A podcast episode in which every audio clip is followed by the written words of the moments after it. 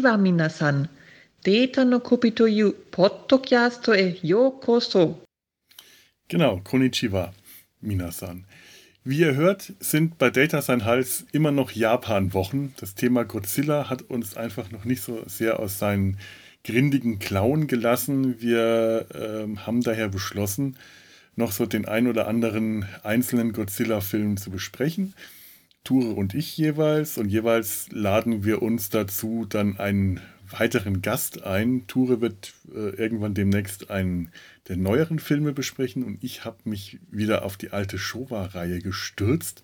Und dazu habe ich mir als Gast den Lars von der Lauschzwiebel, vom Lauschzwiebel-Podcast eingeladen. Hallo Lars. Das ist gut. Hoffen wir, dass das so funktioniert.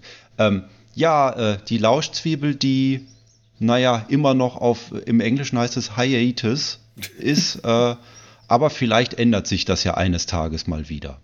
Godzilla befindet sich ja auch regelmäßig im Winterschlaf und wird dann wieder aufgeweckt und äh, um dann entweder Tokio zu zerstören oder zu Hilfe gerufen zu werden, so wie das ja jetzt bei dir der Fall ist. Du bist also gerade mein Godzilla, den ich hier zu Hilfe Ja. rufe, um mit Aber ich mir hoffe, es braucht, diesen ganz besonderen Film zu bekämpfen, den wir uns da vorgenommen haben.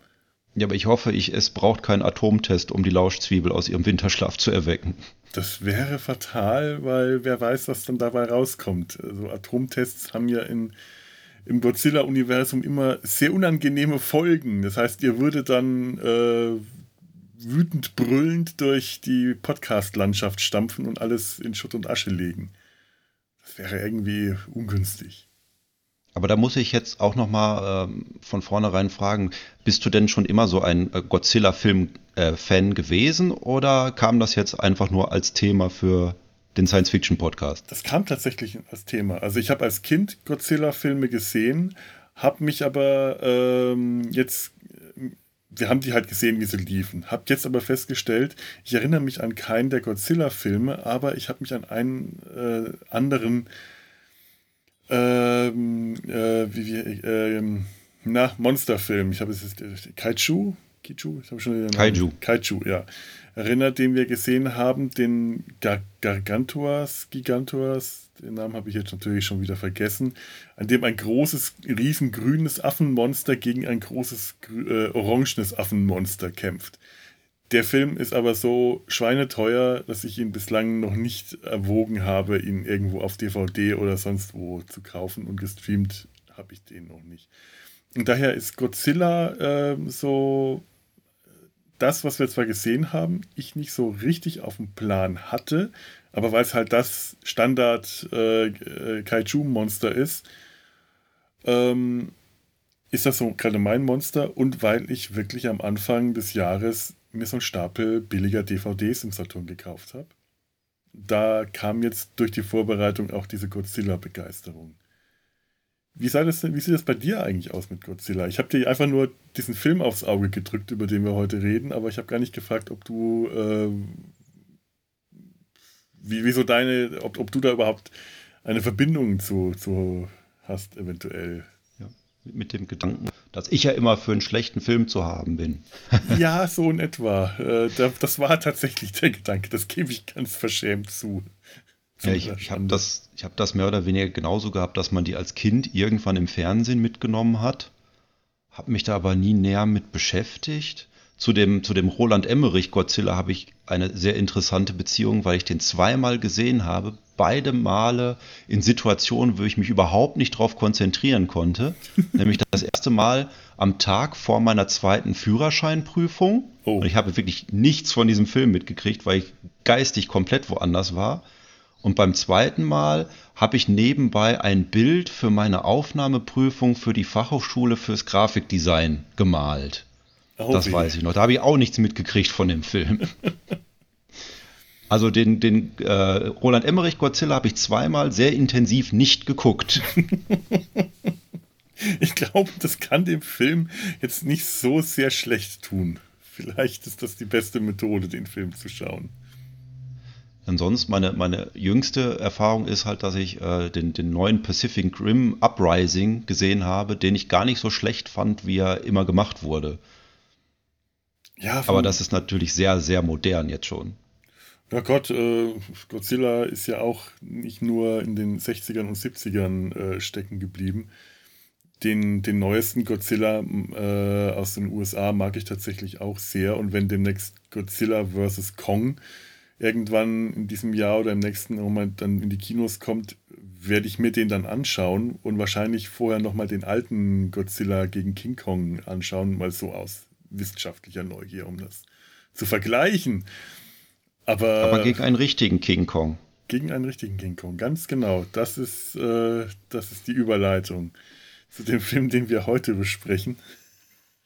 Wir, äh, heute kämpft Godzilla nämlich gegen einen falschen King Kong. ja, wir reden heute über den äh, Film von 1973, also schon äh, relativ gegen Ende der äh, Showa-Ära, also der cheesigen Zeit der, von Godzilla aus den 50ern, 60ern und 70ern. Den Film King Kong Dämonen aus dem Weltall. So ist der deutsche Oder, Titel. Ja. Mhm. Oder Godzilla vs. Megalon. Ganz genau. Die Deutschen haben da äh, haben ein, ein, ein notorisches Verhältnis zu Titelumbenennungen. Zumindest taucht in dem Film kein Frankenstein auf. Das ist auch schon mal gut.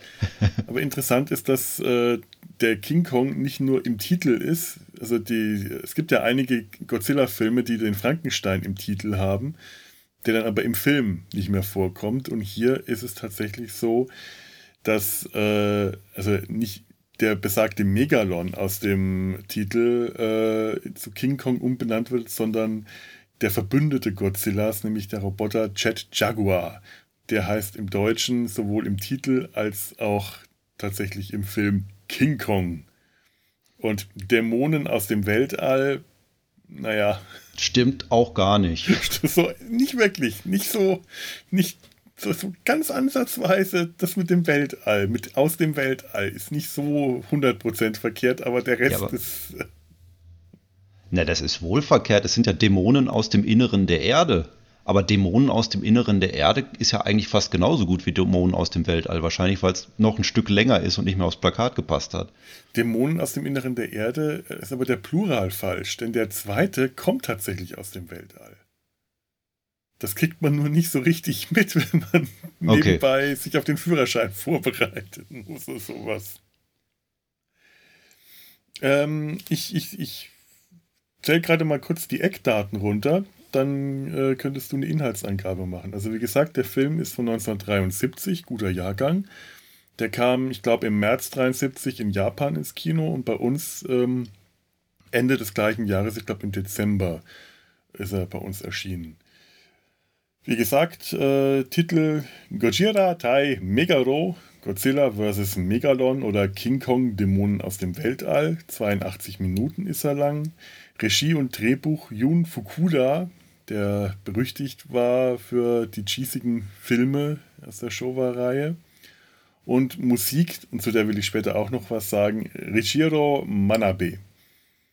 Ja, 1976 kam der Film, äh, irgendwann zwischen äh, 73 und 77 kam der Film auch in den USA in die Kinos und 1977 äh, lief der Film dann in den USA im Fernsehen und zwar in Primetime, ich glaube 9 Uhr abends, auf eine Stunde gekürzt, beziehungsweise noch weniger auf eine Stunde, weil die Werbepausen äh, mhm. Noch da reinpassen mussten, anmoderiert von John Belushi im Godzilla-Kostüm. Da habe ich da, da, da, findet man leider nichts mehr von. Also ich habe da gesucht, aber die Aufnahmen davon sind verloren gegangen. Aber es gibt John Belushi äh, im Godzilla-Kostüm von Saturday Night Live, hat er kurz vorher gemacht. Und das werde ich mal auf den Show Notes verlinken.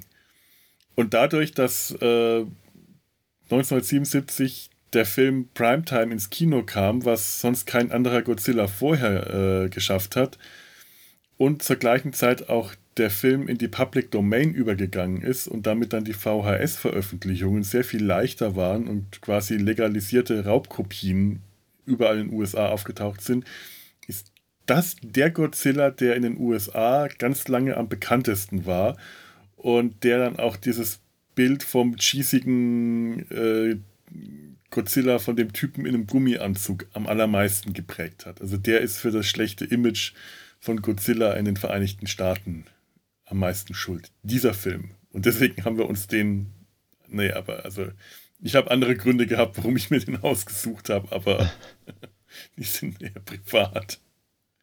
Also man muss dazu sagen, dass diesen Film auf eine Stunde runterzukürzen nicht so viel Arbeit ist, weil er auch ungekürzt nur 78 Minuten lang ist.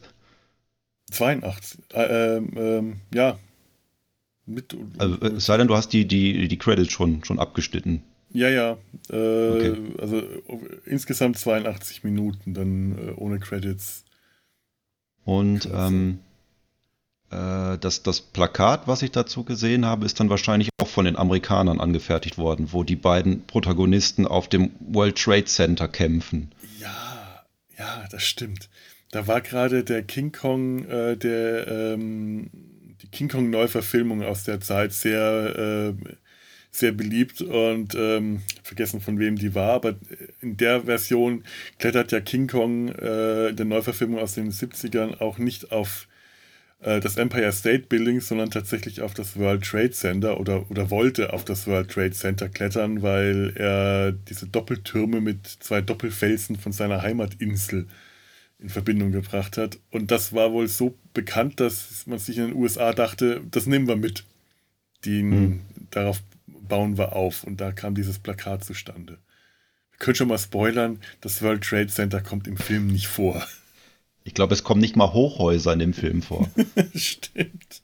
Denn im, im, im, Gegensatz zu anderen Godzilla-Filmen stampfen sie ja durch keine Stadt, sondern sind nachher auf offenem Feld einfach unterwegs. Ja, sie stampfen schon durch Tokio, aber eher so im Hafengebiet und ja. äh, auch ähm, die ganzen Zerstörungs, äh, ich nehme das mal vorweg, die ganzen Zerstörungsszenen in Tokio stammen alle aus früheren Filmen. Die sind alle gereused. Da ja. hat man dann einfach Megalon reingeschnitten. Davon abgesehen sind sie, finde ich, trotzdem einigermaßen beeindruckend, auch wenn halt alles sehr unecht und wirklich nach Modellbauten wirkt, was aber in der Zeit ja eh normal war. So. Dann komme ich jetzt zur Inhaltsangabe. Ja, mach das mal. Während eines kleinen Delfin-Tretbootausflugs an den örtlichen Badesee werden der Knirps Rokuro und seine beiden männlichen Bevormundeten Zeuge Erdbebens, bei dem sich unter blauem Licht die Erde auftut und sowohl das komplette Gewässer als leider auch das ulkige Schiffchen in einer Kontinentalspalte verschwinden. Erleichtert, dass man noch mal heil davongekommen ist, macht sich das Trio in ihrem ebenfalls ulkigen Strandbuggy auf den Heimweg. Das Autoradio berichtet unterdessen von weiteren Beben und der möglichen Ursache: Atomtests. Da der Teufel allerdings bekanntlich immer auf den größten Haufen scheißt, stellt man bei der Rückkehr fest, dass in diesem Moment Einbrecher im Haus ihr Tagwerk verrichten und wir erfahren, dass es sich bei den beiden Volljährigen der Protagonistengruppe anscheinend um Erfinder handelt da man die Kriminellen noch rechtzeitig stört, hält sich der Schaden in Grenzen, selbst der bonbonbunte Roboter ist noch vorhanden. Nach wilder Verfolgungsjagd können die Schlawiner leider entkommen, hinterlassen aber einen Hinweis: Dreck. Es wird ein bisschen nachgeforscht und der Blechmann fertiggestellt, den man auf den Namen King Kong tauft. Leider er davon auch die schmutzbesudelten Ganoven, die sich nun erneut Zugang zum Labor verschaffen und diesen stehlen. Denn der Dreck und damit auch deren Transporteure kommen aus Seetopia, einer Stadt unter dem Meer, wo man leicht bekleidet herumschwelgt und vor allem auf Rache an der Landbevölkerung sind. Dazu wird der Riesenkäfer Megalon erweckt, welcher nun mit der Hilfe von King Kong nach Tokio buxiert werden soll. Ferner werden der Erfinder und sein Spross entführt, damit sie weitere Roboter für Seetopia bauen können, wo diese als Arbeiter eingesetzt werden sollen. Die Seetopianer sind nämlich zu faul, selber welche zu entwickeln. Natürlich bleibt das monumentale Krabbeltier nicht lange unbemerkt, und so schickt man die Nationalgarde los, um Kammerjäger zu spielen, während unser Heldengespann nach gelungener Befreiung wieder zueinander findet. Die Begeisterung, dass der gute King Kong als Monsterlotse missbraucht wird, hält Grenzen. Da ist es gut, dass man eine Fernsteuerung eingebaut hat, und so lässt sich der bunte Metallkumpel dazu benutzen, den ollen Godzilla aus seinem Ruhestand zurückzuholen. Der scheint sich, seinem Gesichtsausdruck nach zu urteilen, auch schon nach etwas mehr Action zu sehen und macht sich umgehend mit einer Arschbombe in die Fluten auf, um die überdimensionale Kakerlake zu zermalmen, welche nun wiederum Verstärkung aus Setopia durch das Einauge Geigan erhält. Bis die alte Grünhaut am Kampfplatz trifft, beschließt King Kong dank Notprogrammierung die Sache selbst in die Hand zu nehmen, wächst spontan um das Hundertfache und haut Megalon mächtig ein auf die Omme. Nun trifft aber leider Geigan ein und unser freundlicher Stahlkoloss wird spontan zum Federball umfunktioniert. Doch da schlendert endlich Onkel Laserpuste persönlich über den Horizont und es kommt unter dramatischer Flötenmusik zum finalen Tag Team Match der Giganten. Wie dieses ausgeht, sei an dieser Stelle nicht fair, kann aber durchaus erraten werden.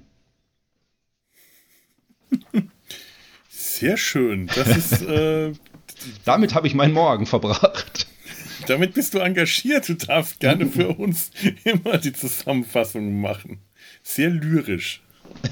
Großartig. Damit ist, hast du schon deine Daseinsberechtigung in diesem Podcast weit überschritten. Toll. Also mehr als erfüllt. Ich, du hoffst, du ich hoffe, du verstehst, was ich gerade mit der Formulierung sagen wollte. Ich tue es leider nicht. Dann kann ich ja schon nach Hause gehen. Ach nein, da bin ich ja schon. ja, sind wir alle. Sind wir doch alle. Großartig. Ja, fangen wir doch direkt mal mit dem Tretboot an, weil das einfach das Schönste an dem ganzen Film ist. Der ganz, ganz am Anfang, das habe ich jetzt nicht mit aufgenommen, gibt es halt noch eine Szene auf einer anderen Insel, wo man mehrere Monster daherstapfen sieht, die dann, glaube ich, auch untergeht. Ähm, nein, das ist so, das wird, äh, es werden ähm, Atomtests gemacht auf einer, es sind auf wiederum einer anderen Insel, unterirdische Atomtests, und die sind so stark, dass sie auf der Insel der Monster die hm. ziemlich weit entfernt ist, gespürt wird. Und das ist die Insel, auf der Godzilla mit seinen ganzen Monsterkumpanen herrscht. Und was man da sieht, ist ähm, auch Footage-Material, ja. Reused aus anderen Filmen, wo die Monster, die da gerade äh, herumkullern, äh, glaube ich, wenn ich mich richtig erinnere, von irgendeinem gelben Gas ver vergast und vergiftet werden sollten. Und das hat man hier einfach verwendet. Man sieht da also auch eine ganze Menge Monster, die dann im Film überhaupt nicht vorkommen. Nee aber halt so ein bisschen was äh, an Lokalkolorit bieten. Und das du startest natürlich dann auch direkt mit den Monstern. Und hast dem Publikum dann schon mal was. Ja, aber es ist halt so, auf die Weise kommt Godzilla am Anfang des Films vor und dann erstmal für äh, eine Dreiviertelstunde lang gar nicht. Der kommt dann erst wieder bei Minute 46 im Film vor und ist dann aber auch erstmal wieder für eine äh, Viertelstunde weg. Und dann erst wieder so bei einer, äh, so, so bei um knapp einer Stunde, ungefähr einer Stunde, äh, wenn er sich dann zur, zur Klopperei dazu gesellt. Also auch nicht unüblich für die Filme damals, dass Godzilla größtenteils im Film erstmal nicht anwesend war, sondern ziemlich spät erst dazu kam, wenn es zur Schlägerei kommen sollte. Ja, aber es ist ja nicht so, dass nicht andere Sachen passieren währenddessen. Ja, das ist das Schöne an den, äh, an den Showa, an der Showa-Reihe. Es geht nicht nur darum, dass das Monster, das da ankommt, bekämpft werden soll, sondern es ist immer irgendeine lächerliche Rahmenhandlung dabei, die mir aber ganz oft besonders gefällt. Und hier finde ich die einfach sehr charmant mit diesem unterirdischen Volk und den Verbrechern. Ich dachte am Anfang auch, ähm, die, diese Einbrecher, ist das Betriebsspionage, die da in der Werkstatt des Erfinders einbrechen? Was, was passiert da, Verfolgungsjagden und alles. Das, das hat schon einen Charme. Also der Film ist sehr cheesy und äh, der ist extrem cheesy. Aber für mich hat er seinen ganz eigenen Charme, auch wenn er von vielen tatsächlich als einer der schlechtesten aus der Showa-Reihe äh, angesehen wird. Und für mich äh, der persönliche Grund, warum ich den Film ausgewählt habe, ist einfach der, mit dem hatte ich im Januar angefangen. Und den wollte ich mir die ganze Zeit nochmal anschauen, habe es aber einfach nicht mehr geschafft. Jetzt habe ich einen Grund gefunden. Ähm, der Delfin. Wie Jetzt haben. kommen die Hintergrundinfos.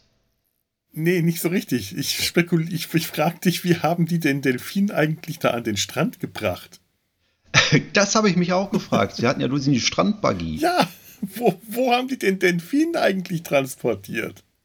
Denn dieser Delfin ist, äh, wie, wie groß ist der? Der ist, weiß ich nicht, zwei Meter lang, zwei Meter breit, offensichtlich auch mit einem Motor betrieben, deswegen wird er ordentlich schwer gewesen sein. Ja, ja.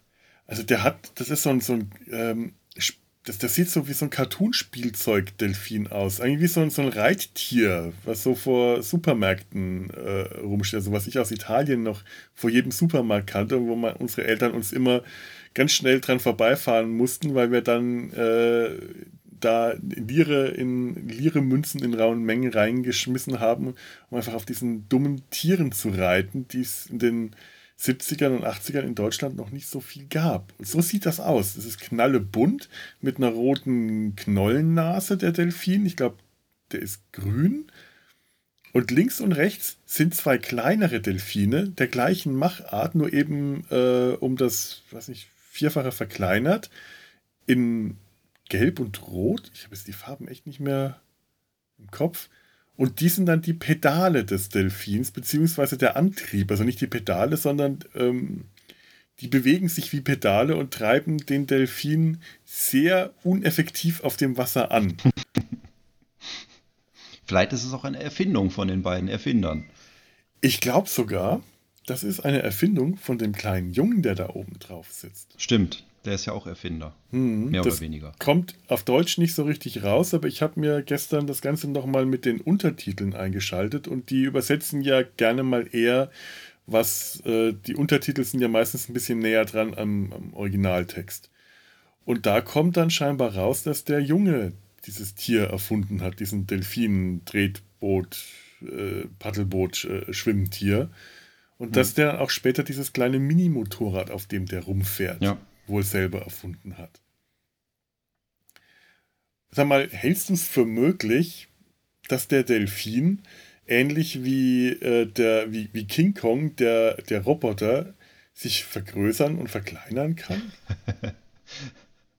Das weiß ich nicht. Äh, die hätten sich diese äh, Methode dann zuerst patentieren lassen sollen. Ja. Dann hätten sie sich auch ein größeres Auto leisten können. Ja, aber ich habe jetzt eher, sie ja dann nicht mehr. Ich habe jetzt eher so gedacht, auch wenn er nicht so aussieht, vielleicht sollte das Ding auch einfach aufblasbar sein. Das wäre auch möglich. Aber es sah tatsächlich nicht aufblasbar aus, sondern nach Hartplastikschale. Aber da es in den ganzen Filmen ja auch immer Miniaturen gibt, gab es ja von dem ähm, Delfin-Paddelboot auch noch eine Miniatur, die dann nachher in einer Minikulisse versunken ist. Das stimmt, das stimmt. Ja, aber möglicherweise war der wirklich einfach klein, hat sich vergrößert und hätte sich auch wieder verkleinert für den Rücktransport. Es scheint, ich meine, äh, später sind die auf einem Motorrad unterwegs, der, der Erfinder und sein Sohn oder der Onkel und der Sohn. Das ist ja auch komisch. Ähm, da fragt man sich ja auch, wo das Motorrad herkam. Das hatten die vorher auch nicht. Vielleicht war das ja auch miniaturisiert und man hat das mal eben schnell vergrößert. Wäre ja auch eine Möglichkeit gewesen dass das die Spezialität ist und deswegen ähm, können die sich ja auch dieses schicke Apartment, das sie da haben, wahrscheinlich, das haben die sich einfach von dem Patent gekauft, dass die für die Vergrößerungen und für die Verkleinerungen haben. Das Geld, das was sie mich, bekommen haben. Was ich mich bei dem Apartment gefragt habe, war, da hingen diese großen Würfel im Eingangsbereich, wo, glaube ich, Rennautos drauf waren. Da hatte ich nämlich auch erst den, den Eindruck, dass das jetzt zwei Mechaniker sind, die halt im Business irgendwie mit, mit Rennautos zu tun haben. Ich, ich dachte die ganze Zeit, das sind vielleicht Spielzeugerfinder, aber Rennautos, das würde ja auch passen. Weil ich habe auch den Eindruck, der eine ist der Erfinder und der andere wirkt weniger wie ein Erfinder, sondern der könnte, wenn das Rennautos tatsächlich sind, der Testfahrer sein. Ja. Der, der, der immer eingespannt wird, um äh, die Verfolgungsjagden zu machen. Ganz genau der Onkel, wie es im Deutschen heißt. Das ist ja äh, auch nicht so ganz klar. In der deutschen Fassung ist es ein Vater mit seinem Sohn und äh, dem Onkel. Vermutlich mhm. dann der, der tatsächliche Bruder des Vaters. Im Original ist es ein großer Bruder und ein kleiner Bruder und der Onkel ist einfach nur ein, ein Freund, vielleicht ein Partner, okay. vielleicht sind die ja zusammen. Und das war, den, war der deutschen Fassung zu heikel. Da hat man dann lieber einen Onkel, einen Unverheirateten draus gemacht. Und der Vater ist der große Bruder? Also in der, in der Originalfassung ist der, der Junge der kleine Bruder des Erfinders. In der deutschen Okay. Fassung ist der Junge der Sohn des Erfinders. Was ja auch vom Altersunterschied eher hinkommt. Ja, aber es würde erklären, warum keine Eltern dann da sind, weil vielleicht äh, kam der Junge einfach so, der Kleine, so spät mit so viel Abstand, dass die Eltern seitdem tot sind und er bei seinem großen Bruder auf, aufwächst, der die Vormundschaft vor, äh, für ihn Oder pa pa pass auf, die hatten noch eine Erfindung, ein Verjüngungsserum, was der kleine Bruder aus Versehen genommen hat Ah. und jetzt im Körper eines Kindes feststeckt. Das würde ja auch erklären, warum der selber auch Erf äh, Erfinder ist. Der ist einfach schon sehr viel weiter als andere Kinder in seinem Alter. Deswegen muss der auch nicht in die Schule, sondern kann Erfindungen machen. Genau. Sehr gut, wir haben eine, äh, ein, ein Rätsel gelöst. Faszinierend. Diese Würfel fand ich überhaupt toll. Wie, wie ist es denn bei dir? Du bist ja jetzt äh, zweifacher Vater seit einer Weile. Ist sowas kindersicher? So, solche großen Würfel mit so harten Kanten, die da an Ketten von der Decke hängen, direkt im Eingangsbereich? Das auf keinen Fall. Es ist auch total unpraktisch und nimmt eigentlich nur Platz weg, wenn man da reinkommt. Dann auch diese bunt gemalten Wände. Und besonders schön fand ich auch, dass man gar nicht so richtig wahrnimmt, was dann bei diesem Kampf mit den Einbrechern passiert. Nämlich, dass der Onkel dann einem der Einbrecher einen Knopf abreißt. Ja, den hält er Ich hab- auch so hab die- seltsam in der Hand, das stimmt, ja. Ja, ja, er, hat, er macht plötzlich die Hand auf und hat dann so was Rotes da drin. Und die Szene hatte ich tatsächlich zweimal gesehen und habe dann drauf geachtet. Man sieht im Hintergrund, wie er an einem so runterrutscht und dabei wohl diesen Knopf abreißt. Aber der Knopf ist ja auch total wichtig, weil der aus demselben Material ist wie der Dreck auf der Erde. Das finde ich, fand ich eh faszinierend. Oh, guck mal, ein Knopf. Der hat dieselbe Farbe wie der Sand, den wir gefunden haben. Da muss man auch erstmal drauf kommen. Das ist auch so ein Hinweis. Das Kind ist einfach kein Kind mehr. Und ähm, das wird dann aber auch nicht weiter verfolgt. Sie analysieren das und dann, ach ja, ah, dann bauen wir jetzt aber erstmal an unserem Roboter weiter. Ja, aber die analysieren das. Doch, die finden raus, dass der, der Sand ähm, aus den Tiefen der Erde stammt. Irgendwo in einer ganz tiefen Erdschicht, woher man das weiß, äh, fraglich. Und auf der Osterinsel kommt das dann vor. Und dann sieht Ja. man Bilder von der Osterinsel, von den Steinfiguren und man sieht richtig, dass äh, die, das umgebende Land darum, die, die, die Erde rot eingefärbt wurde. Und äh, auf, der, auf dieser versunkenen Stadt unterhalb der, der Erdoberfläche leben offensichtlich dann auch Europäer. Ist mir auch aufgefallen, ja. Alles Europäer. Der, der, Ich glaube, die, die, die halbnackten tanzenden Frauen, das waren, glaube ich, auch wieder Asiaten. Das könnte tatsächlich sein, ja. Die wirkten, aber äh, die hat man ja auch nur von weitem gesehen. Und die eine Frau, die man von nahem gesehen hat, äh, so kurzen äh, Reaktionsshot, wo sie irgendeine Emotion gezeigt hat, ich weiß nicht mehr welche, bei welcher Stelle, die war definitiv europäisch. Und der Schauspieler, dessen Namen ich mir zwar notiert habe, aber leider nicht in meinen Notizen, der den, äh, den, den, den Chef des unterseeischen Volkes, Volkes spielt, von Seetopia. Das ist ein Schauspieler, der in Japan lebt und da aufgewachsen ist und äh, gerne mal bei, Show, äh, bei, bei Toho für solche Monsterfilme engagiert Mhm. wurde, wenn man äh, den Standard-Europäer oder Amerikaner gebraucht hat. Das ist dann ja auch, dann, dann castet man da genauso wie hier dann äh, irgendwie einen Exoten mit rein, Mhm. Um das dann irgendwie aufzupeppen. Von diesen beiden Einbrechern, die wirken ja auch äh, eher so nicht ganz so japanisch. Also so, Mhm. der eine äh, Ulf irgendwas, also der heißt mit Vornamen tatsächlich Ulf, deswegen konnte ich mir das merken, scheint Halbschwede gewesen zu sein. Das ist der mit dem Bart. Mhm. Und ich hatte auch so das Gefühl, ja, man äh, wollte da äh, deutlich sich abgrenzen und sagen, das sind keine Japaner, das sind Fremde. Naja. Aus dem Inneren der Erde. Ja, aber wie, wie du es gesagt hast, das macht man bei uns, hat man bei uns zu der Zeit auch nicht anders gemacht und heute immer Ja. noch so.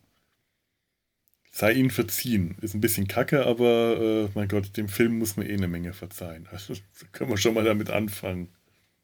Woher wissen die denn überhaupt, dass es da diesen Wissenschaftler gibt, der Avatar konstruiert? Der Roboter konstruiert, ja. Hm. Ja, aber die wissen ja eine ganze Menge. Die sind ja, äh, diese, dieser, das ist ja der versunkene Kon Kontinent Mu oder äh, Lemuria, wie am Anfang gesagt wird. Äh, fand ich dann schade, dass sie da Seetopia draus machen und hätten eigentlich auch beim Mu bleiben können. Und die sind ja super hoch entwickelt, wahnsinnig weit und die haben sogar Kontakt ins Weltall und äh, auf die Osterinsel, wo, obwohl da niemand mhm. mehr lebt. Unser Volk auf den Osterinseln, wird ja auch gesagt. Da gibt es keins, aber das, die scheinen davon auszugehen. Und dann kann man ja eigentlich vermuten, wenn die so super weit entwickelt sind und solche Kontakte bis ins Weltall haben, dann haben die ja auch Spione an der Erdoberfläche. Wie diese beiden Einbrecher und die werden das wohl ja. rausgefunden haben. Kann ich jetzt nur vermuten. Aber wenn es dieses Volk Setopia jetzt schon Jahrmillionen da unten gibt und die so weit entwickelt sind, dass sie eine künstliche Sonne da unten bauen konnten und äh, vermutlich auch äh, Megalon, der irgendwie auch so halb robotisch wirkt mit seinen komischen Grabebohrern an den Händen, dann frage ich mich auch, warum haben die es nicht geschafft, selber Roboter zu bauen? Die sagen dann, wir hatten keine Zeit dafür. Nee, ihr hattet eigentlich sehr viel Zeit. Warum jetzt? Ich finde aber auch sehr schön, wie dann einer von den beiden Ganoven äh, das dem Onkel erzählt und dann schafft es ja der Onkel aus der Gefangenschaft von, von dem Ganoven mhm. auszubrechen. Und er ruft dann erstmal in Setopia an und äh, berichtet dann, ja, er hat unsere Pläne herausgefunden. ja, wie wohl? Ja, das ist mir auch aufgefallen. Du hast sie alle ausgeplaudert. Clever, clever, der Onkel. Das war echt gut. Ach, Aber ja. das war, glaube ich, auch nachher eine der, der besten Verfolgungsjagden, die ich je gesehen habe, wo sie mit diesen winzigen japanischen oh. Autos eine Treppe herunterfahren. Ich musste an äh, Dudu denken. Kennst du noch diese Käferfilme? Äh? Ja, die, die habe ich auch alle hier. Die, äh, das ist nicht Science Fiction. Vielleicht ist es ganz, ganz, da muss man aber sehr, sehr weit ausholen, um das als Science Fiction zu bezeichnen. Wenn man, wenn man Knight Rider als Science Fiction sieht, dann kann, sind auch Dudu und Herbie Science Fiction. Künstliche Intelligenz ja. eingebaut in Autos. Aber da muss ich so dran denken, wie diese Treppe runterrumpeln. Einfach mal eine lange Treppe durch so ein, an so einem Hang durch ein Stück Wald durch und die rumpeln so langsam. Bum, bum, bum, bum, bum, bum, bum, bum, bum, bum, bum, bum, bum, bum, bum. Der andere kommt hinterher. Bum, bum, bum, bum, bum, bum, bum, bum, bum. Und dem dritten, dann kommt am Schluss noch ein Motorrad hinterher. Auch alles so. Bum, bum, bum. Ganz langsam. So, das ist herrlich. Und da, damit es etwas actiongeladen wurden in dem Film ja auch mehrere Szenen dann einfach beschleunigt abgespielt, was aber immer dazu führt, dass das aussieht wie ein Benny Hill Sketch. Ganz genau.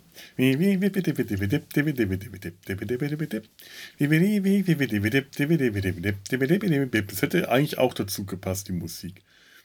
Die Musik von, äh, die, die, die im Film tatsächlich vorkommt, hier von äh, Richiro Manabe ist auch nicht so sehr viel besser. Das ist eigentlich auch sehr äh, Action ungeeignete, ja. funky 60er Jahre äh, Musik. Die Musik also, ist eh der Hammer. Spannung und Dramatik ähm, ist für die Musik ein Fremdwort. Absolut. Ganz am Anfang im Titel fängt das ja noch sehr dramatisch an und springt dann aber ganz schnell über auf diese funky, gute Laune, hippie, happy äh, Kinderprogrammmusik. Ja. Äh, und die bleibt dann im ganzen Film ja auch bei, wird dann beibehalten. Dieses, äh, es gibt halt ein Thema, das ist das Jet Jaguar Thema. So heißt ja der, der Roboter im Original. Jet Jaguar oder Jet Jaguar. Und ganz am Schluss hört man das Ganze dann auch nochmal äh, mit, mit Text. So am Schluss, das Ende des mhm. Films. Und ich springe da mal gerade kurz vor, äh, weil, weil ich das tatsächlich gerne mal kurz einspielen will. Mit Zitatrecht und so, aber wir reden ja jetzt schon drüber und ein Stück davon kann ich dann vorspielen. Das ist so cheesy, das ist so albern. Äh, da muss ich einfach gerade mal kurz hier ein Stückchen euch vorspielen, damit ihr eine Vorstellung habt, wie die Musik im ganzen Film so abläuft, auch bei allen Kampf- und sonstigen Szenen.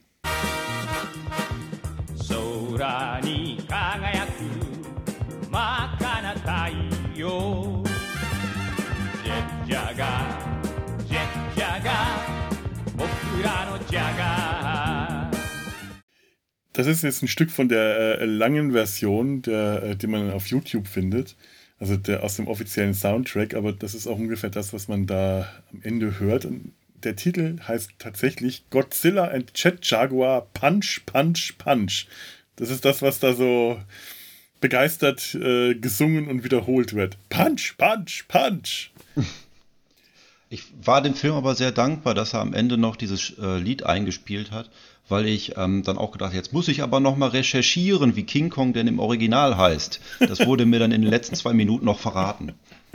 Stimmt. Da, ja, wir, wir haben ja, äh, das ist die Stelle, die auch untertitelt ist, äh, auch wenn man die Untertitel nicht eingeblendet hat, zumindest auf der DVD, die ich äh, äh habe und die du dann auch gesehen hast. Ich lese mal den, den Text vor, der Unter, Untertitel. Das ist nämlich auch schön. Ob das jetzt der Text ist, der hier, den wir gerade gehört haben, kann ich gar nicht sagen, weil ich nicht weiß, ob das dieselbe Stelle ist, äh, die, die ich jetzt hier in der Long-Version ähm, herausgeschnitten habe. Aber äh, übersetzt äh, ist das, was man im Film hört, heißt, er ist vielleicht ein von Menschen erbauter Roboter. Jet Jaguar, Jet Jaguar, du hast es geschafft, Jet Jaguar. Gehe, gehe, um den Frieden zu schützen. Zeige deinen Mut und versetze alle ins Staunen. Godzilla und Jet Jaguar, Punch, Punch, Punch. Wir sollten keine Tränen mehr vergießen, sondern unser Bestes geben. Das ist doch mal ein Text. Du bist vielleicht ein von Menschenhand gebauter Roboter. Ja. Vielleicht aber auch nicht. Ja, ich dachte mir auch, ja, wieso vielleicht? Das ist ziemlich sicher, der ist eindeutig einer.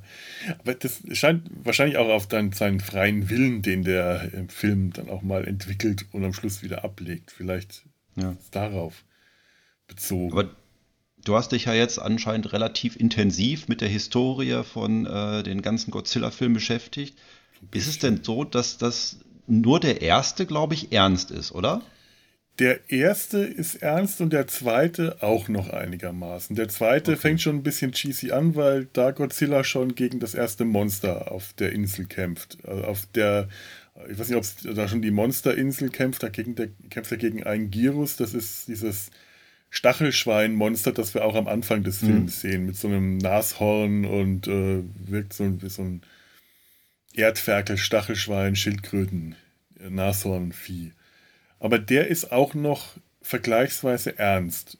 Und die Filme werden dann ziemlich schnell albern und Godzilla ist zu dem Zeitpunkt hier 73 schon seit mindestens zwei Filmen nicht mehr das, der, der, der Gegner, der Böse, mhm. das, das, die Urgewalt, die Naturgewalt, die Godzilla am Anfang dargestellt hat, sondern tatsächlich ein, der Champion der Erde, so eine Art guter äh, Comic-Held, der von den Menschen gerufen wird, wenn irgendeine Bedrohung in Form irgendeines anderen Monsters auftaucht und dann kämpft er für die.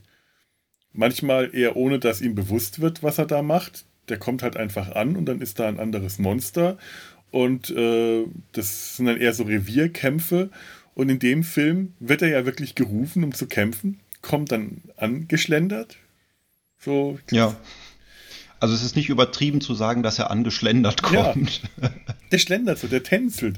So, dumm, die dumm, die dumm, die dumm, wo ist jetzt mein Schnuffeltuch? Hallo Lilo, hallo Tiffy. Er so, gleich gibt Keile, gleich gibt Keile.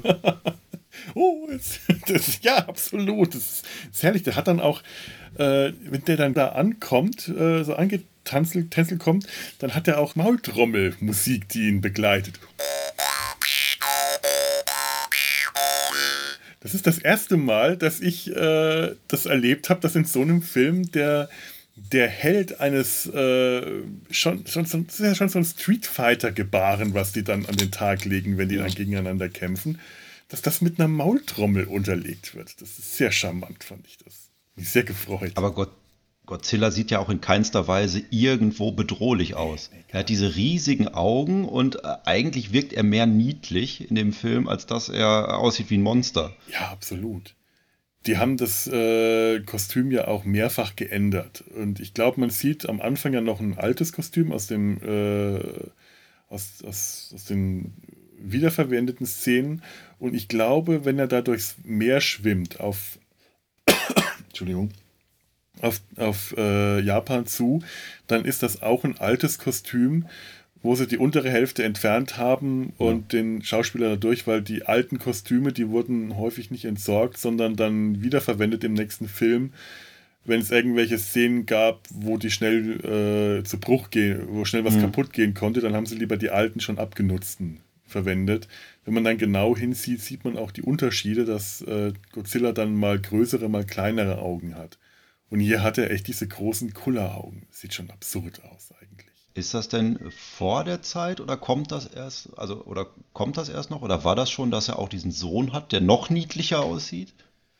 Ähm, das ist nach dem Sohn. Ich weiß nicht, ja. ob der Sohn später nochmal auftritt, aber die Filme mit dem Sohn, äh, die waren kurz davor. Ich glaube, was wir am Anfang sehen, müsste sogar ein Remake aus dem Film sein, in dem der Sohn auftritt. Also der ist dann auf der Insel mit allen Monstern und mhm. die Monster, das sind auch die Filme, die ich echt einfach ausgeblendet habe, also beziehungsweise angefangen und wieder ausgeschaltet. Einen von den Filmen kann man auf Amazon sehen, mit Godzillas Sohn. So ein kleiner Junge auch, kleine Jungen sind scheinbar auch wichtig zu der Zeit, sich auf die Insel träumt und da dann den kleinen ja. Mini-Godzilla trifft und die dann irgendwie die anderen Monster sieht, die alle mit, gegen, mit oder gegeneinander kämpfen. Das ist auch extrem schlecht. Also den Film habe ich nicht ausgehalten. Sonst ist meine äh, Schmerztoleranz bei Godzilla-Filmen ja mittlerweile schon echt, echt hoch. Aber der erste ist so richtig depressiv, auch äh, Anti-Atom. Ja, depressiv würde ich gar nicht sagen, aber sehr äh, bedrückend, also zumindest und sehr ernst ja. und wirklich, äh, wirklich ein auch ein guter Film, also wirklich ein guter Film, gerade für 1953 in Schwarz-Weiß gedreht, ähm, sieht nicht cheesy, sieht auch nicht billig aus, äh, was man erstmal schaffen muss bei einem Typen in einem Gummianzug, der durch Modell, eine Modellstadt äh, latscht. Der erste, der erste von 1954, der auch nur Godzilla hieß zu der Zeit, der ist wirklich zu empfehlen. Also, Hast du denn die Langfassung gesehen oder die europäische? Die europäische die europäische und die amerikanische. Die Langfassung, äh, die habe ich noch nicht gefunden. Also beziehungsweise die gibt's, aber war mir dann auch wiederum zu teuer, weil das teilweise echt Sammlerpreise sind. Kann ich ja auch noch mal erzählen. Die hatte ich ja mal auf DVD aus einem 1-Euro-Laden. Hab den nie geguckt und hab ihn dann irgendwann für 1,50 Euro oder so verkauft und hab gedacht, hey, Gewinn gemacht. 50% Gewinn, jawoll. Verdammt. Ja, 1,50 Euro. Denn jetzt auch noch hättest, hättest du ein bisschen mehr dafür kriegen können. Ja, die, äh, es, es gibt da wohl auch ganz, die, die, es gibt zu dieser äh, langen Originalfassung, die ist, äh, gibt es da ein, äh, eine Kritik von, von Fans, die, die Untertitel wären komplett falsch. Da haben mhm. die irgendjemand rangesetzt, die Untertitel für, für deutsche und englische Untertitel zu schreiben, der überhaupt nicht wusste, worum es in dem Film geht. Der hat einfach zum Teil irgendwas dahin geschrieben. Also es muss teilweise richtig hanebüchender Blödsinn sein. Das heißt, wenn man sich die anschaut äh, und nur die Szenen aus der europäischen Fassung kennt und sich dann die neuen Szenen untertitelt dazu sieht, weiß man auch nicht besser, was in dem Film vorgeht. So wie ich das verstanden habe. Ja. Wahrscheinlich ist dann auch tatsächlich in der gekürzten Fassung ist dann, sind dann Dialogszenen rausgeschnitten worden und die Action ist drin geblieben. Ist gut möglich. So hat man das, das ja damals gemacht. Ja. Ja, ich weiß, dass man das auch teilweise, glaube ich, gemacht hat, weil halt 90 Minuten Videokassetten günstiger waren als zum Beispiel zwei Stunden Videokassetten. Und dann hat man halt manchen Film einfach runtergekürzt. Ja, klar, natürlich. Ja, kann gut sein. Naja. Wo waren wir bei unserem Film? Ich überlege auch gerade. Also, Och, wir gehen da eh so ein bisschen querbeet durch. ich mochte auch die, die Szene, als sie dann äh, Jet Jaguar fertiggestellt haben und meinten, ha, ich habe schon den passenden Namen für ihn. King Kong. ja, so soll der Bursche heißen. Es hält sich ja ähm, außerhalb von Deutschland und in Fankreisen hartnäckig das Gerücht, dass in der deutschen Synchro behauptet würde, dass man in der deutschen Synchro äh, hören könnte, dass äh, auch behauptet wird, es wäre einfach ein Affen, ein Affe in einem äh, Roboterkostüm und dass er deswegen äh, auf Deutsch King Kong heißt. Also wir können das Das habe ich jetzt auch nicht gehört. Ja, es ist auch falsch, ja. das Gerücht, aber das hält sich hartnäckig. Ja, kann man auch nicht viel zu sagen, weil King Kong ganz offensichtlich wirklich nur wegen dem Namen gewählt wurde, damit das ein bisschen mehr reißerisch klang. Aber sie haben es ja auch nicht geschafft, ähm, King Kong so zu bauen, dass er irgendwelche Geräusche von sich geben kann. Also jedes Monster hat ja seine typischen Geräusche und das von, von King Kong sind halt so elektronische Quietschereien, die er von sich gibt. Stimmt. Der muss sich ja auch mit Zeichensprache verständigen. Ja. Die auch äh, ganz offensichtlich verstanden wird. Äh, in dem, in dem neuesten japanischen Godzilla, in Shin Godzilla, sieht man an einer Stelle eine Gebärdendolmetscherin wenn der äh, Premierminister eine seiner Ansprachen macht. Und äh, ich, ich weiß das von Tanja, dass äh, Gebärdensprache nicht international gleich ist, sondern dass jede Sprache auch ihre eigenen Gebärdensprache äh, Sprachen äh, hat. Aber was man jetzt hier sieht, die, die Faxen, die King Kong da macht, wenn er sich mit Godzilla oder mit seinen Erbauern verständigt, das glaube ich kann, kann ich jetzt einfach mal behaupten, das hat nichts mit Gebärdensprache zu tun. Das ist was ganz anderes. Aber sie können es scheinbar verstehen. Also, ne, funktioniert. Dabei hat er sogar einen Lautsprecher als Mund. Aber Laute kommen da nicht so wirklich raus. Ja, wozu er den Mund dann überhaupt hat, außer um so ein bisschen diabolisch dümmlich zu grinsen. Auch diese lustigen Federn am Kopf, die ausfahren, wenn er durch die Gegend fliegt. Ja, diese komischen Antennen, das stimmt. Das habe ich mich dann auch zwischendurch gefragt, weil nachher ähm, ist er ja in der Klemme mit Godzilla zusammen, als sie dann äh, von Feuer umringt, umzingelt sind, wo ich dann auch gedacht habe, also vorhin konnte King Kong doch noch fliegen. Das ist eh so etwas seltsam. Da können einige von denen fliegen und machen das später nicht mehr. Megalon, das ist ja so ein Riesenkäfer, der fliegt am Anfang auch, kann, kann ganz problemlos fliegen. Und an irgendeinem Punkt kann er das dann nicht mehr und dann kann der nur noch hüpfen. Dann hopst der durch die Gegend, ja. so wie so ein Känguru. Extrem schwerfällig und auch nicht sehr weit. Ja, das war, als ihm sein, sein, sein Lotse genommen wurde. Da hatten sie dann äh, King Kong wieder unter ihre Kontrolle gebracht und dann wusste er halt nicht mehr, wo lang und das war dann Übersprungshandlung. Der ist dann so ein bisschen durch die Gegend gehüpft. Im, im wahrsten Sinne des Wortes eine Übersprungshandlung. Ja. Ist er gesprungen. Nein, okay, ganz schlechter Witz, aber. Äh ich, was ich auch nicht so richtig verstanden habe, also es war aber auch schon so, dass sie wirklich den Erfinder und seinen Sohn entführt haben, um den um die nach Setopia zu bringen. Aber sie wollten das tun, indem sie sie einfach in einem Container in diese Erdspalte schmeißen. Ah, okay. Ich dachte, die wollten die einfach nur loswerden. Vielleicht wollten die die auch einfach nur loswerden, aber das ist mir nicht ganz klar geworden. Aber dann ist es auch sehr aufwendig, die in den Container zu stecken und in den See zu werfen. Das stimmt, das habe ich mir noch so gar nicht gedacht. Ich dachte einfach nur, die entführen die, wollen sie dann aber ja, umbringen. Warum? Ja, aber warum haben sie dann den Onkel nicht mitgenommen? Den haben sie ja da gelassen. Deswegen wird es dafür sprechen, dass sie mit dem Erfinder und dem Sohn noch irgendwas vorhatten. Ja, das stimmt. Der Onkel, äh, wie wir jetzt ja wissen, ist ja nur der Testfahrer. Den braucht man nicht wirklich, wenn es um den Roboter geht. Aber der Vater und der Sohn, das sind die Erfinder. Natürlich, ja. Ja. Da ist was dran. Ich erwähne das auch, weil da noch eine sehr schöne Szene war, als nämlich der Onkel dann ähm, den LKW eingeholt hat und dann quasi den Sohn und den Erfinder retten will. Macht er das? Indem er die Ladefläche noch weiter kippt, als sie sowieso schon gekippt ist. Der Container rutscht herunter, ist kurz davor, in diesen Stausee reinzufallen und dann kommt aber Megalon und haut von unten einen halben Kilometer durch die Luft und so können die dann aus dem aufbrechenden Container entkommen. Ja, ja, der scheint innen auch gut gepolstert gewesen zu sein, an Stellen, die wir vorher nicht gesehen haben, denn die überleben das äh, ziemlich unverletzt, diesen Flug und diese Landung. Das war aber auch eine wirklich schöne Szene, auch wie Megalon den Stausee von der anderen Seite zum Einsturz bringt. Ja. Ich fand ja das Modell wirklich schick, bis zu dem Zeitpunkt, und? wo es dann zerbröckelt und man sah, dass die Bruchstücke der Mauer so schön auf dem Wasser schwammen. Das sah dann plötzlich nicht mehr so gut aus.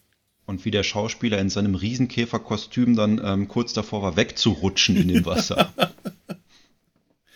der hat mir eh leid getan. Das ist eine arme Sau. Das muss eines der schwersten Monsterkostüme in der ganzen Godzilla-Reihe gewesen sein. Wenn er der, konnte explodierende Eier aus dem Mund schießen. oh ja, der konnte eine ganze Menge. Der konnte Blitze aus seinem äh, Zackensterngeweih, aus, aus, das ihm aus dem Kopf wuchs, schießen. Der konnte irgendwas bohren, ohne dass es sinnvoll war. Also er konnte viel. Was er nicht konnte, war hüpfen. Ja. Und was er auch nicht konnte, war hören. Äh, wenn der da rumgehüpft ist, dann waren, war dann Seilzug mit im Spiel und mehrere äh, Helfer, die am anderen Ende des Seilzugs gezogen haben. Weil der das aber nicht gehört hat, musste ein äh, Regieassistent immer laut in eine Drillerpfeife pfeifen, damit der gehört hat, aha, jetzt ziehen die mich hoch, jetzt muss ich diese Hüpfbewegungen machen. Das Ding war so schwer, dass die auch mit mehreren Leuten das halt nicht so hoch bekommen haben, weswegen der so äh, etwas unbeholfen in der Gegend herumhopst. Das, das ist, muss, also diese Kostüme sind ja eh eine Qual, wenn man da drin gesteckt hat, aber das muss besonders schlimm gewesen sein. Es sah aber nicht so schlecht aus. Nö, also, gefällt mir auch. Am schlechtesten kommt eigentlich Godzilla weg in dem Film, finde ich optisch. Ja. Er ist halt ein bisschen öde und sieht viel zu niedlich aus. Ja, Godzilla kommt eh immer schlecht weg bei, bei all den neuen Monstern, weil jedes neue Monster ist noch, äh, noch ein Stück aufwendiger, noch ein bisschen fantasievoller. Ja. Geigan ist ja auch, und das ist schon eine vereinfachte Form. Ich glaube, in dem, einem der Filme davor tritt er zum ersten Mal auf. Da kann der diese Kreissäge, die er im Bauch hat, noch richtig bewegen. Und äh, die sieht man hier kaum. Das ist, glaube ich, hier nur angedeutet. Er hat ja wirklich so eine Kreissäge, so eine große im Bauch stecken und äh, in, in, den früheren Filmen setzt er die ein. Ja. Und hier macht er nicht viel damit. Und äh, ja, Godzilla weckt halt einfach nur so, so Schlammdreckfarben, verkrustete äh, Erde mit einem leichten Grünschimmer. So, so Anthrazit Kohle, Lava, Krustentier. Aber diesmal mit silbernen Rückenkämmen immerhin. Die sind Silber, sonst auch. Also auf alle Fälle haben sie ähm, deutlich hervorgestochen. Ja, aber die haben sonst gerne mal eine, äh, eher so eine grünliche Farbe und fangen dann an zu leuchten, wenn er ja. seinen Atomatem ausstößt, weil er damit erstmal so die Energie äh, also so, so Energiekollektoren mäßig äh, an, ansammeln muss. Und die waren diesmal silbern. Ich weiß nicht, äh, ob das der erste Film war oder ob die vorher auch schon silbern war. Es sah, sah ein bisschen seltsam aus. Ich habe mich bei den Aufnahmen von dieser Nationalgarde auch gefragt. Du hast jetzt gesagt, mhm. Äh, waren die denn nur aus alten Filmen oder waren das teilweise sogar irgendwelche anderen Archivaufnahmen, weil man auch deutlich was die Bildqualität mhm. anging, Unterschiede bemerkt hat, dass das dann irgendwie grobkörniger war. Ja, ja, ja, ja, ich glaube, da hast du recht. Also das ist mir auch aufgefallen. Die werden für den Film nicht Panzer und Jeeps haben auffahren lassen, aber man sieht es ja. eben, das sind tatsächlich zum Teil echte Militärfahrzeuge, die da angefahren kommen. Und dann wieder Schnitt auf ganz offensichtliche Modellfahrzeuge, die viel kleiner sind, wieder Schnitt auf einen Militärkonvoi. Und ich vermute mal, ähm, die haben die Dreharbeiten für den Film haben drei Wochen gedauert und die hatten nicht viel Budget. Da werden die äh, Stock-Footage genommen haben. Archivaufnahmen ja. dafür. Ein ganz toller Plan ist dann auch, wie sie nachher den, den Bösewicht in ihrem eigenen Heim äh, ausnocken, indem sie sich ein Spielzeugflugzeug aus einem Spielwarenladen ausleihen, weil, das, äh, weil die Stadt evakuiert wurde. Und dann macht er die Tür auf und dann lassen sie dieses Spielzeugflugzeug ihm ins Gesicht fliegen blutig. Das Blut spritzt und er ist blutüberströmt. Und ich dachte mir, warum? Warum nimmst du nicht einfach einen Knüppel oder einen Stein? Der Onkel nimmt ja vorher erst auch noch, oder was der Vater, der, der, der Onkel, glaube ich, nimmt einen Stein, um diese Kamera auszuschalten. Die auch so, äh, diese, diese Kamera über der Tür, diese Sicherheitskamera, die aber nicht dem Besucher ins Gesicht strahlt oder irgendwie so schräg von oben, sondern direkt über dem dem steht, der vor der Tür ist. Also von oben herunter. Direkt von mhm. oben runter. Also wenn du nicht nach oben schaust, kannst du auch nicht erkannt werden. Dann, dann schaut man dir auf den Kopf. Um diese Kamera auszuschalten, nimmt er einen Stein. Aber um den Gangster auszuschalten, der dann aus der Tür kommt, da hätte man ja auch einfach einen Stein nehmen können. dann muss dieses Nimmt man Flugzeug. ein. Ja. Das ist echt absurd gewesen. Als ich die Inhaltsangabe zusammengeschrieben habe, habe ich auch gedacht, hm, mache ich das jetzt zu ausführlich? Ich habe jetzt schon irgendwie eine, eine halbe Seite und der Film geht erst 20 Minuten, habe ich gedacht. Aber so wenn ich mich richtig entsinne, Godzilla-Filme sind irgendwann auch nur noch Monsterprügelei. Und so war es dann hier auch. Ja, das stimmt. Also die letzte halbe Stunde ist nichts als Prügelei und das in einem Film, der nicht so lang ist.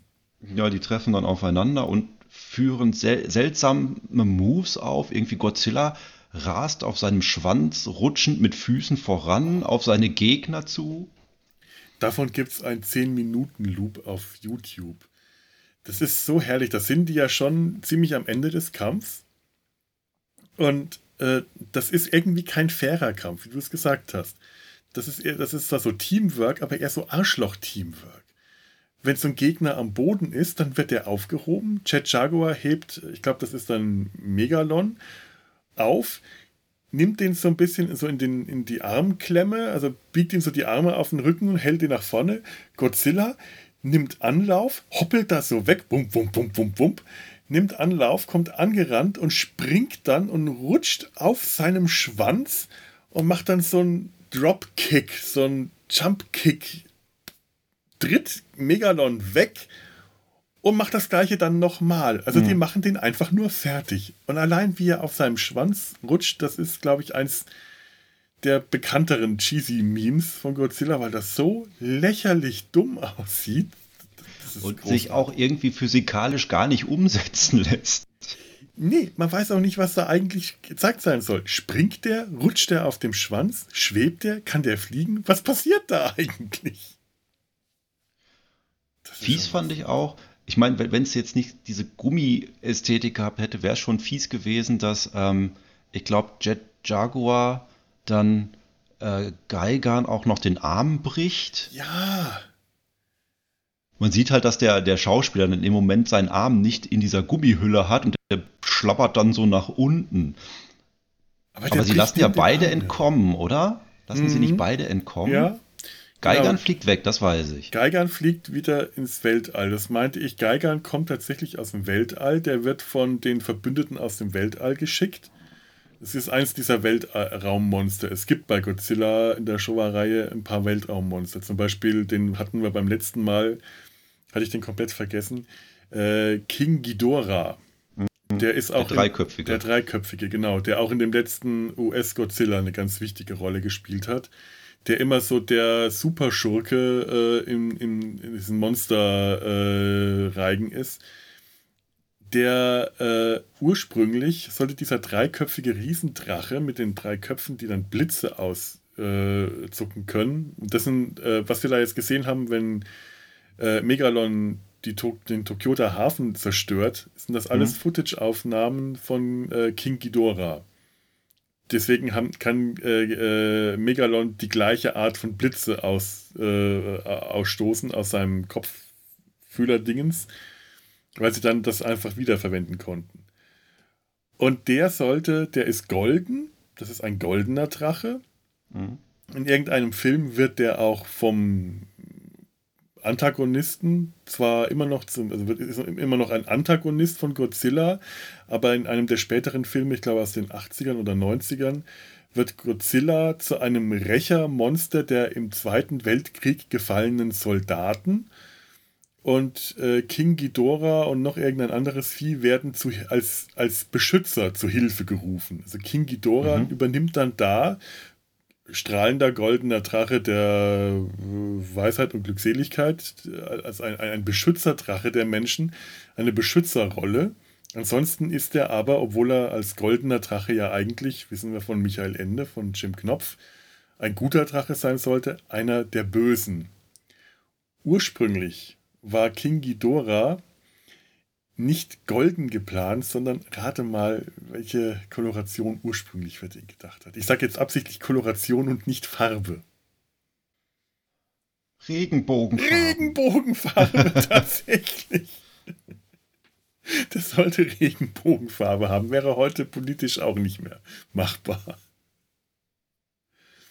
Naja, und Geigern ist eben auch eins dieser Weltraummonster. Und äh, als der besiegt ist und mit gebrochenem Arm nicht mehr kämpfen kann und äh, Chet Jaguar den dann auch vom Boden aufliest. Der liegt dann am Boden, ist eigentlich schon besiegt. Chet Jaguar schnappt sich den dann, wirft ihn hoch, wirft ihn Godzilla zu und ich glaube, der mhm. macht ihn dann mit Schießt ihn in der Luft ab. Schießt ihn in der Luft ab. Also so richtige Arschloch-Moves eigentlich. Ich musste, also immer wenn irgendjemand über den Kopf gehoben wird, so mit dem Rücken, denke ich immer an Bane und Batman. I broke the Batman. Ja, genau so. Was habe ich hier? Kräuterlimonade, Coca und Kardamom. Schmeckt. Mhm. Ja.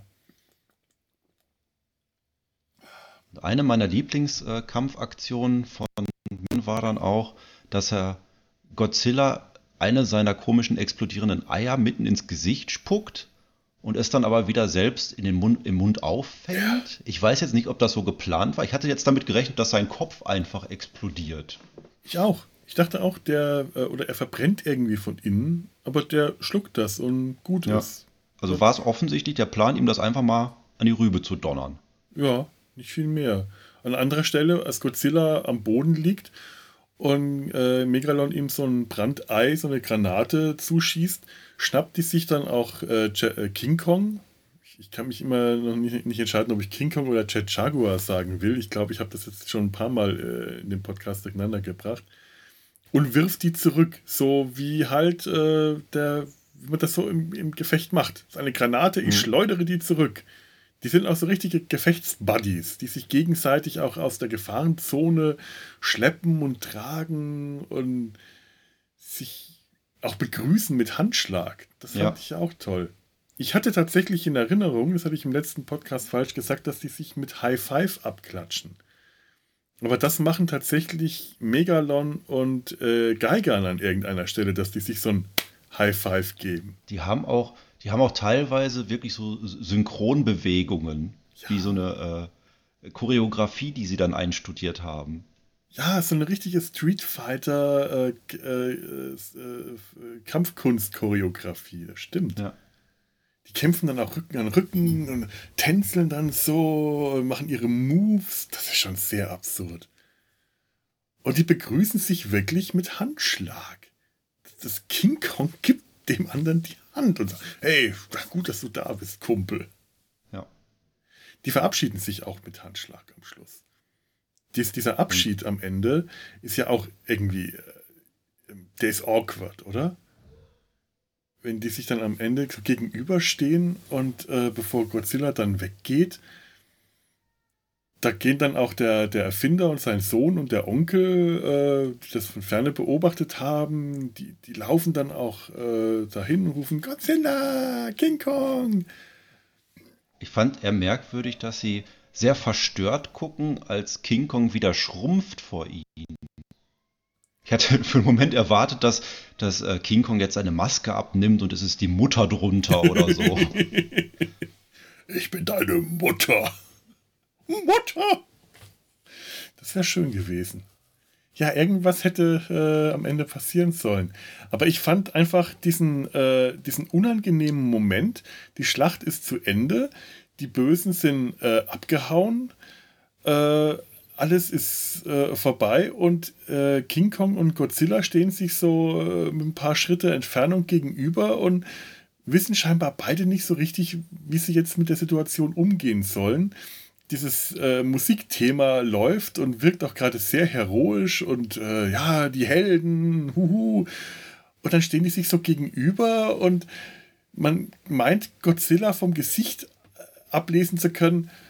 Soll ich den jetzt umarmen? was, äh, was passiert jetzt? Will der mich vielleicht küssen und soll ich das erwidern? Was mache ich, wenn der jetzt Zunge rausbringt? Das, was, was mache ich jetzt? Und dann kommt der andere so zu und schüttelt ihm dann so die Hand und dann, ach ja, hm, na gut, äh, ich hätte jetzt auch einfach weggehen ja. können und Tschüss hm. sagen können. ja, hm. Tschüss dann, ne? Ja. Bis zum nächsten Mal. Das ist auch so, die Ruf, der, der kleine Junge ruft ihm ja nochmal hinterher, King, Godzilla, Godzilla, Just Godzilla, auf Wiedersehen. Und Godzilla schreit dann auch nur so im Weggehen. Der dreht sich dann auch nicht nochmal um, so, ja, schon gut. Äh, der, der Godzilla-Schrei wirkt auch seltsam deplatziert in dem Film. Weil dieses, äh, dieser typische Godzilla-Schrei, der hat ja was sehr tierisches. Oder ja. was sehr, sehr Unmenschliches, also sehr äh, Fremdes. Und Godzilla wirkt hier aber so menschlich, so cartoonmenschlich schon fast, ja. dass dieser tierische Schrei so, so gar nicht da reinpasst. Nö, das ist einfach so draufgesetzt und der sieht halt aus wie eine Comicfigur in dem Film. Ja. Durchgängig. Ja, ich habe auch tatsächlich gar nicht mehr so wahnsinnig viel. Ich habe noch, äh, an einer Stelle ist mir der Name Ibuki aufgefallen. Das ist so. Äh, das stand am Haus, ne? Am Haus, als der Junge sein, sein kleines Mini-Motorrad äh, da präsentiert. Und ich dachte, was heißt denn Ibuki? Und ich habe eigentlich erst bei der IMDB-Recherche herausgefunden, dass es der Nachname ist. Okay. also Ibuki gibt es äh, einiges, zum Beispiel eben ein Charakter, eine Kämpferin aus Street Fighter, die heißt tatsächlich Ibuki, aber Ibuki ist hier nichts anderes als der Nachname des Erfinders und seines Bruders Schrägstrich Sohns. Ähm, ich habe auch den Namen von dem Sohn Rokuro hm. nur deswegen richtig rausgefunden, weil der halt an der einen Tür in, in dem Zimmer stand. Das ja, scheint, an, scheint sein, sein Kinderzimmer zu sein. Stimmt, und der, äh, der Name der, der Werkstatt ist Honda Room und ich nehme mal an, dass das ein, äh, eine Hommage an Honda, den ersten Regisseur, äh, an Ishiro Honda sein soll, den Regisseur des allerersten Godzilla-Films. Weil es halt auch auf Englisch da steht. Für, ich weiß nicht, stellt Honda auch Autos her? Ich glaube, die stellen nur Motorräder her. Würde ja auch passen. Vielleicht hat Honda dieses kleine Miniaturmotorrad in Auftrag gegeben, das wirklich so unangenehm klein ist, dass sogar der kleine Junge da nicht vernünftig drauf sitzen kann. Und der fragt auch den Onkel, ob der das ausprobieren will. Sagt, na, nee, nee, ist gut, lass mal. Und dann haut der Junge auf diesen kleinen Motorrad ab, ich drehe mal eine Runde. Und ja. du möchtest dem noch hinterher rufen, ja, und fahr bitte auf die Straße. Fahr bitte in den Verkehr rein. Ist gut. Die, die lassen, lass dich nicht entführen. Lass dich nicht entführen. Es ist eh so, Sicherheit ist da ja so ein Ding, äh, scheint die nicht wirklich zu interessieren. Der Junge fährt mit seinem Auto, wird entführt, Motorrad wird entführt da wird nie die Polizei gerufen. Einbrecher rufen wir Poli die Polizei. Nö, wozu? Interessiert doch keinen. Das kümmern wir uns selber. Am Anfang auf diesem komischen Delfintretboot, äh, der Junge hat zwar eine Schwimmweste an, ist aber so weit weg vom Ufer, während sein Vater und sein Kumpel da einfach nur am Ufer liegen und äh, sagen, ach, das doch wäre doch mal ein schönes Foto. Und währenddessen äh, Cola und Fanta trinken. Hast du gesehen? Aber sie haben, Sie haben eine Rakete dabei. Genau. Bemerkenswert. Die habe ich auch immer beim Picknick dabei. Eine Rakete mit einem langen Seil dran, damit man den Jungen, wenn der zu weit abtreibt, reinholen kann, ohne dass einer der Elternteile ins Wasser muss. ich weiß, ich habe gedacht, dass es vielleicht Cola ist, weil es äh, rot und weiß war, aber ich glaube, es standen japanische Schriftzeichen drauf. Also der Deswegen Form, war ich mir nicht sicher. Hm. Also von der Form der Flasche her würde ich sagen, dass es wirklich eine Coca-Cola-Flasche war und das andere war eindeutig eine Fanta-Flasche. Da bin ich mir ziemlich sicher. Also das, was die da hatten, war Fanta. Fanta ist ja äh, quasi, das ist ja ein deutsches Produkt. Das ist erfunden worden während der äh, Berliner äh, Besatzung, als bevor die Luftbrücke, also als es halt Not am Mann damals war, äh, kam der Konzern auf die Idee, Fanta herauszubringen, weil man mhm. das in Deutschland herstellen konnte. Und das hat diese spezielle geriffelte Flaschenform eben. Und das haben die hier auch. Und ich fand das aber auch ganz seltsam, dass der Junge da voll bekleidet, zwar in kurzen Hosen, aber voll bekleidet auf dem Ding sitzt. Wenn er da ins Wasser fällt, die Schuhe und alles, das saugt sich ja total schnell voll.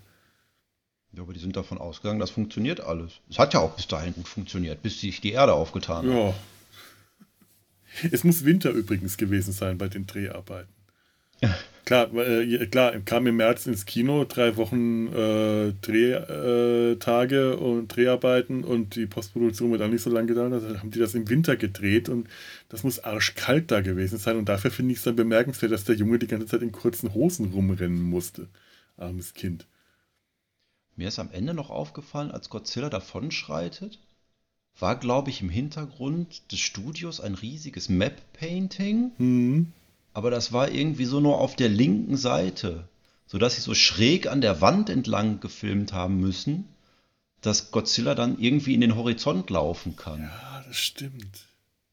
Aber es Das wirkte schon relativ groß. Aber es hatte irgendwie eine ganz eigenartige Perspektive, das stimmt. Das ist mir auch aufgefallen. Jedenfalls kann ich mich bedanken dafür, dass ich wegen dir diesen Film gucken musste.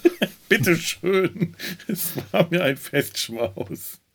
Also er hat mich gut unterhalten, bis auf die Monsterprügelei am Ende. Das ist ja dann auch ähm, wirklich immer so wie Power Rangers. Es ist, es ist so. Und ich weiß auch noch, als ich den Film zum ersten Mal geschaut habe, bin ich da eingeschlafen, weil das wirklich anstrengend lang ist. Ja. Und das halt einfach keine Handlung mehr gibt. Das sind einfach nur noch Kloppereien. Da passiert hin und wieder mal was, was so ein bisschen besonders ist, wie zum Beispiel, dass Godzilla und King Kong in einem Feuerkreis gefangen sind und dann rausfliegen, aber das bringt jetzt weder mehr Handlung noch mehr Spannung rein. Da ist eine halbe Stunde dieser Kloppereien ist einfach zu viel. Das, äh also es ist auch wirklich so, der Film gilt als einer der schlechtesten und äh, also du darfst den auch gerne schlecht finden. Ich habe dir den ja aufs Auge gedrückt. Das wäre jetzt also gerechtfertigt, mir zu sagen, äh, ich, ich habe verschwendete Lebenszeit, die mir keiner mehr wiedergeben kann. Das müsst du mir. Aber ich müsste. Nein, nein, als, als Freund des Trashing Cinemas fühlte ich mich weite Teile gut unterhalten. Das ist schön. Dass diese Monsterklopperei kommt, das wusste ich ja von vornherein. Das. Das kann man dem Film dann nicht vorwerfen. Nee, das ist allerdings wahr. Das ist ja auch mit äh, das, weswegen man sich ja auch ein bisschen äh, ein Stück weit anschaut, weil äh, dafür, das erwartet man von Godzilla-Filmen. Aber dieser ganze, dieser ganze Quatsch und diese Unernstheit, da habe ich mich dann auch zwischendurch gefragt, was haben sich denn die Filmproduzenten vorgestellt, wer das Zielpublikum ist? Das habe ich mich auch schon gefragt. Weil es kommt ins Kino, es lief äh, in den USA zur Primetime, also abends. Äh, es ist aber irgendwie ein Kinderfilm. Gleichzeitig sind dann wieder so brutale Stellen drin, die man wahrscheinlich in den 70ern dem Kind noch zutrauen konnte. Also es gibt ja eine Stelle, da schlitzt auch äh, Gigan äh, Godzilla mit, seinen, mit seiner Säge im Vorbeifliegen mal eben so die, den Hals oder die Schulter auf und da spritzt dann Mhm. auch richtig fies groß rotes Blut und dann die Stelle, wo dem einen der Arm gebrochen wird und so da und die Zerstörung von Tokio ist ja auch nicht ohne. Das ist schon ein, ein Vernichtungsschlachtfest. Aber der ganze Film ist für Erwachsene äh, einfach zu blöd. Und dann gibt es so Szenen, wo sie dann mit kleinen Autos eine Treppe runterrattern. Tja, In äh, äh, beschleunigten Bildern. nur nicht Wo man mal sich denkt, das, das kann ja jetzt von vornherein nicht ernst gemeint sein. Das soll ja lustig sein. Eben. Obwohl ich mir da noch nicht mal so 100% sicher wäre, weil, äh, obwohl da kam auch schon so lustige Boing-Boing-Musik wieder im Hintergrund. Also ja, soll wohl komisch gemeint sein. Und die, dieser Stunt mit dem äh, Motorrad, das von vorne auf die Kühlerhaube fährt und dann im hohen Bogen drüber springt und dabei auch so ein Geräusch ertönt und so. Der, der Motorradfahrer, der dann am Schluss unter, äh, unter was war das, unter Schleim begraben Ja, wird. irgendwas kommt, ergießt sich über ihn. Das war übrigens der gleiche Schauspieler, der auch den Chef der Setopianer gespielt hat. Der hat auch das Motorrad gefahren. Nur in der Stelle hat er dann ein Double äh, sich von Schleim begießen lassen sollen. Also nicht, weil er sich dafür zu schade war, sondern weil er direkt im Anschluss nochmal äh, äh, noch eine weitere Szene als Setopianer-Chef zu drehen hatte und nicht wollte, dass er sich zwischendurch sauber machen äh, Hm. lassen muss. Aber das sind ja zwei völlig unabhängig voneinander äh, funktionierende Szenen. Da muss er ja, das eine war ja draußen, Mhm. glaube ich. Da muss er ja irgendwo wieder zum Studio gefahren sein und da dann wieder rein, sich umziehen und das alles an einem Drehtag. Alles an einem Drehtag. Und die hätten ihn dann irgendwie unterwegs äh, sauber machen müssen und das wollte Ja. er dann wohl nicht. Okay.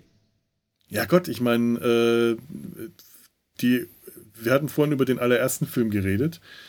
Die US-Fassung wurde in wenigen Tagen gedreht. Die ganzen Szenen, die da waren, waren in wenigen Tagen und die Szenen mit Raymond Burr, ich hatte es in der letzten Folge erzählt, wurden an einem einzigen Drehtag gedreht, in 24 Stunden. Und das sind viele Szenen und das sind die sich jetzt hier bei dem Film auch nicht so schade, mal eben für drei Wochen, drei Wochen alles runterzudrehen. Da kannst du davon ausgehen, da wird äh, so ein Marathon durchgedreht. In den drei Wochen werden die alle nicht viel geschlafen haben. Und äh, so, so, Jugendschutzbestimmungen und so hast du wahrscheinlich zu der Zeit eh vergessen können.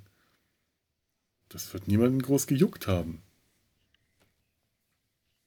Und sowas mal von einem Drehort zum nächsten kutschiert zu werden und sofort weiterdrehen, äh, wahrscheinlich auch.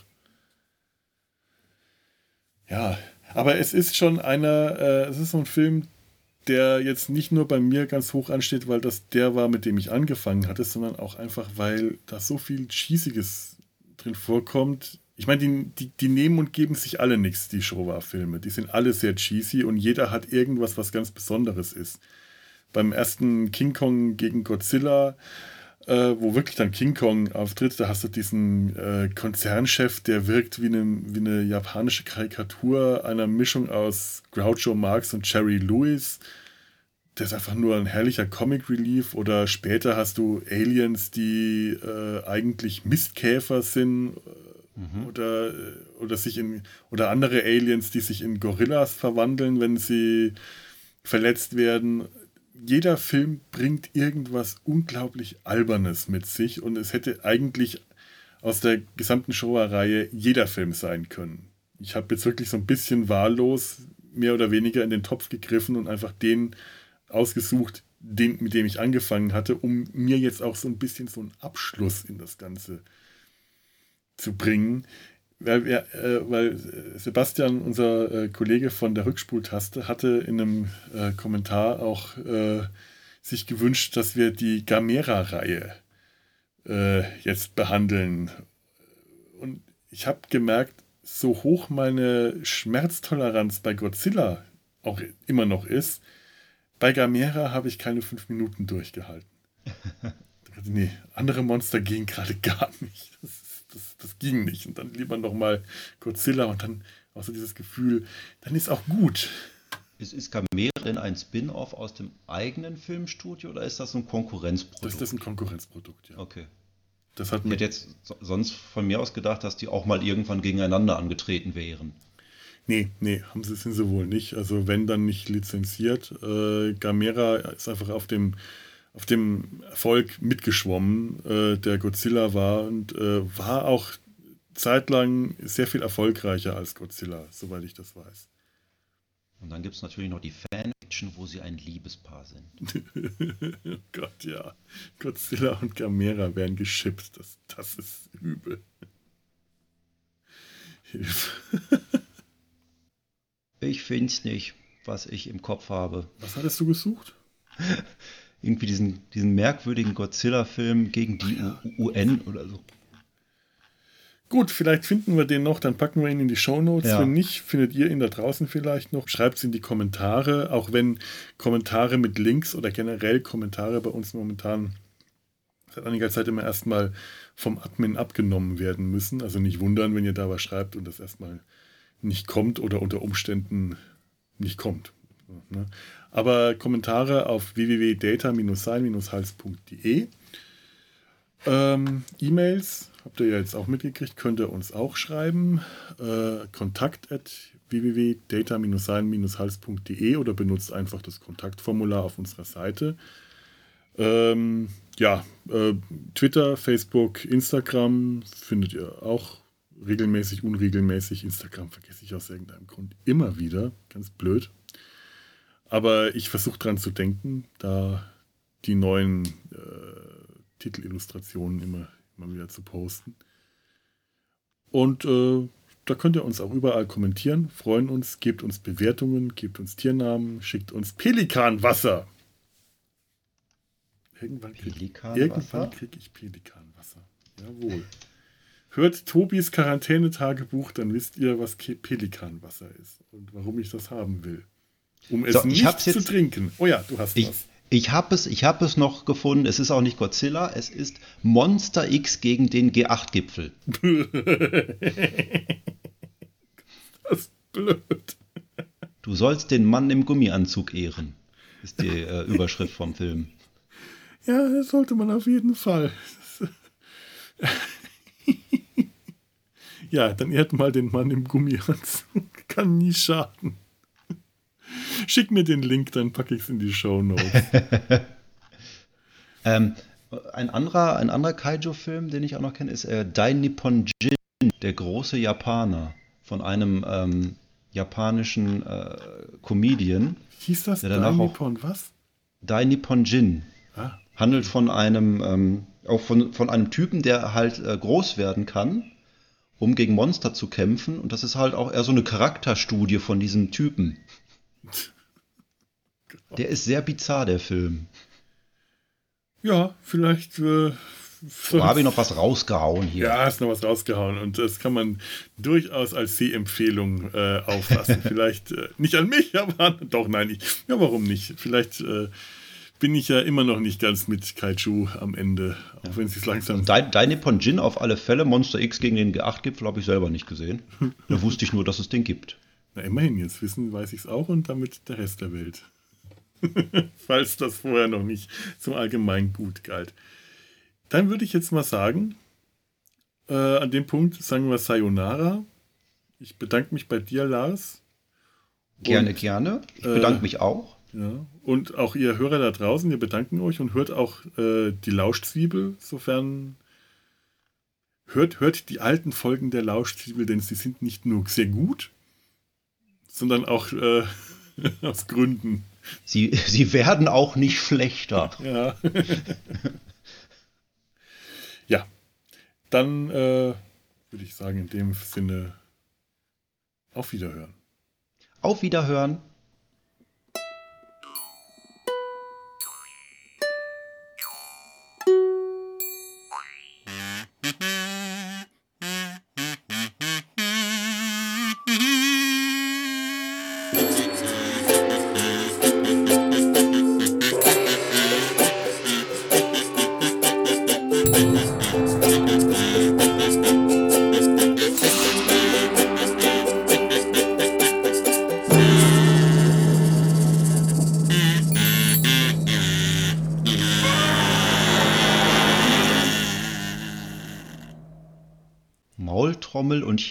Chinesischen Gong hört man auch nicht oft im Einklang. Eine Produktion des Podcast Imperiums.